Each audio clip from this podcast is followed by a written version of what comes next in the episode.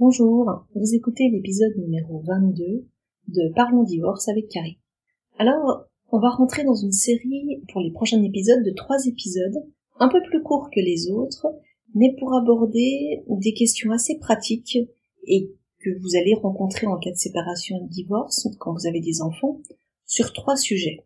Le premier sujet qu'on va aborder, qui sera l'objet de cet épisode, concerne les frais de santé comment est-ce qu'on fonctionne euh, avec les enfants lorsque nous sommes séparés et qu'ils vont chez le médecin, comment on doit faire avec la carte vitale, avec la mutuelle, toutes ces questions très pratiques et auxquelles on peut être confronté euh, dans le quotidien.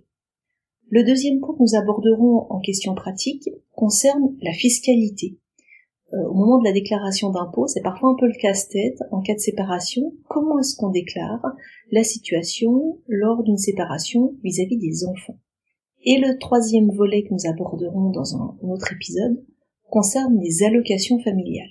Pareil, comment est-ce qu'on s'organise lorsqu'on est séparé par rapport à la question euh, des allocations familiales? Donc, cet épisode numéro 22, le premier, on va donc le consacrer aux frais de santé. On va essayer de faire du pratique et, du très concret.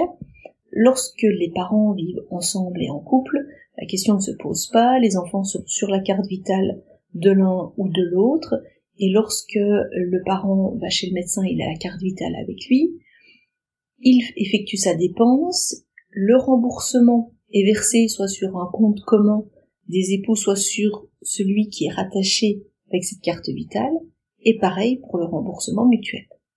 Donc tout ceci est assez simple lorsqu'on vit ensemble, mais lorsqu'on se sépare, comment est-ce que ça fonctionne? Si aucun des parents n'intervient, les enfants sont sur la carte vitale d'un seul des parents. Donc on va prendre le cas où les enfants sont sur la carte vitale de la maman. La maman euh, emmène les enfants chez le médecin, pas de souci, elle est remboursée sur son compte avec le biais de sa carte vitale.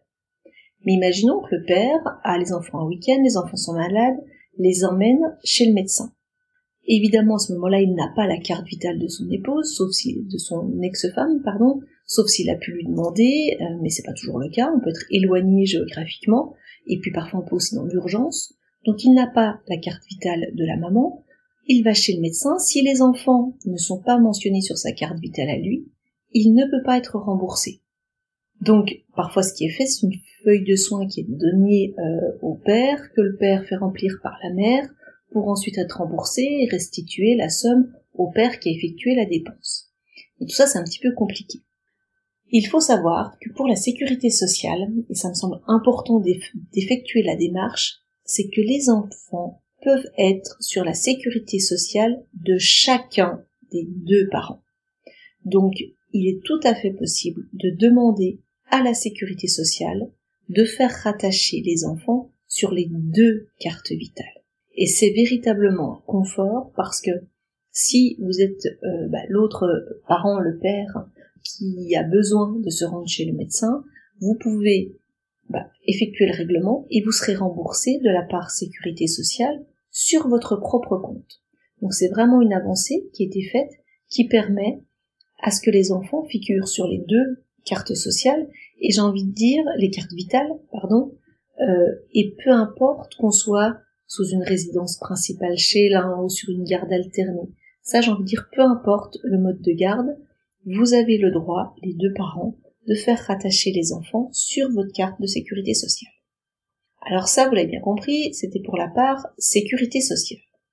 Là où ça vient se compliquer un petit peu, c'est pour la part mutuelle. Parce que la mutuelle, évidemment, c'est un coût qui est réglé en plus euh, pour pouvoir faire bénéficier aux enfants d'une mutuelle. Généralement, euh, la mutuelle, qui d'ailleurs sont assez onéreuses, est payée par un seul des parents.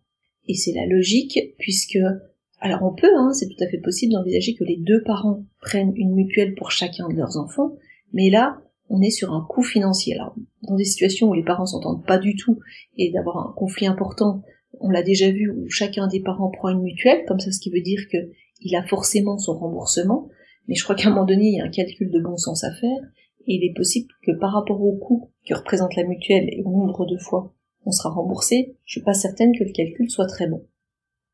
Donc, ce qui est plutôt euh, à envisager, c'est que un seul des parents prenne la mutuelle, mais là, on a une petite difficulté effectivement. Je reprends mon exemple de tout à l'heure. Imaginons que la mutuelle, ce soit la maman euh, qui ait pris la mutuelle et c'est le papa qui est emmené chez le médecin. Donc le papa, s'il a bien fait le rattachement sécurité sociale, il aura le remboursement de la part sécurité sociale, mais il n'aura pas le remboursement de la part mutuelle. Il doit envoyer, euh, demander à la mère d'envoyer la partie à la mutuelle de la maman pour être remboursé. Mais ce remboursement va arriver sur le compte de la mère, qui devra le rembourser au père. Donc effectivement, c'est la part mutuelle qui pose problème, parce que ce remboursement ne peut pas se faire directement sur le compte du père. Alors, on s'est rendu compte qu'il y a quand même un petit peu des avancées qui se font parce que euh, c'est une problématique que rencontrent pas mal de personnes.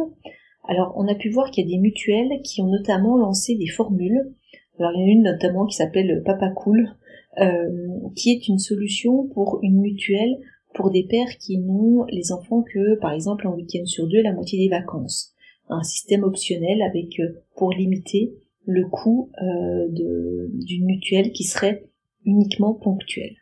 Mais sinon, effectivement, cette part mutuelle est toujours un petit peu problématique puisque si on veut faire des économies, c'est un seul des parents qui est affilié à la mutuelle, et cette partie-là est remboursée uniquement sur le compte d'un des deux parents.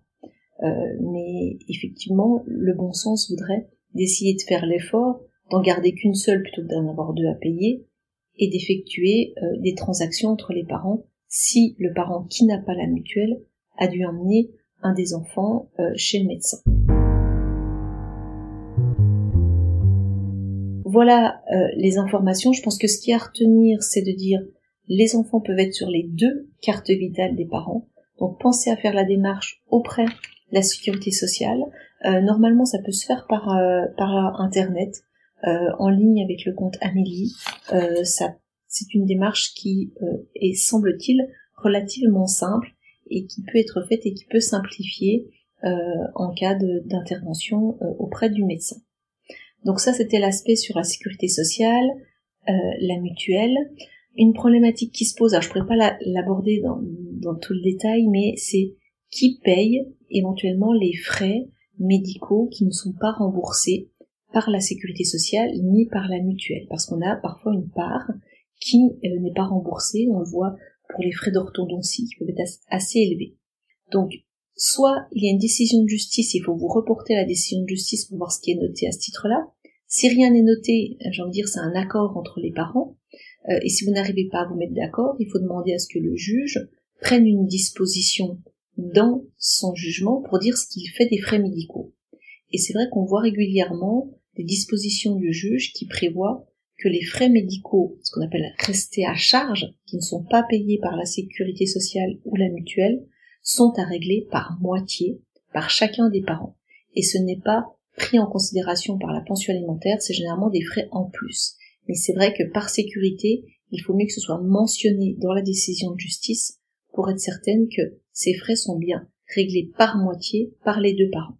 Donc ce point est à faire préciser par le juge dans le jugement pour éviter des discussions. Voilà cet épisode plutôt court mais assez pratique sur les frais de santé. Pareil, euh, n'hésitez pas euh, à consulter notre site internet. On va faire une fiche euh, pratique écrite sur ce sujet-là que vous retrouverez sur notre site internet, avec notamment un petit schéma qui est plutôt bien fait, qui permet de comprendre comment fonctionnent les frais de remboursement sur par rapport aux enfants dans le cadre de séparation et de divorce. Je vous dis à la semaine prochaine pour que nous puissions aborder la fiscalité et comment déclarer au niveau des impôts les enfants lorsque nous sommes séparés.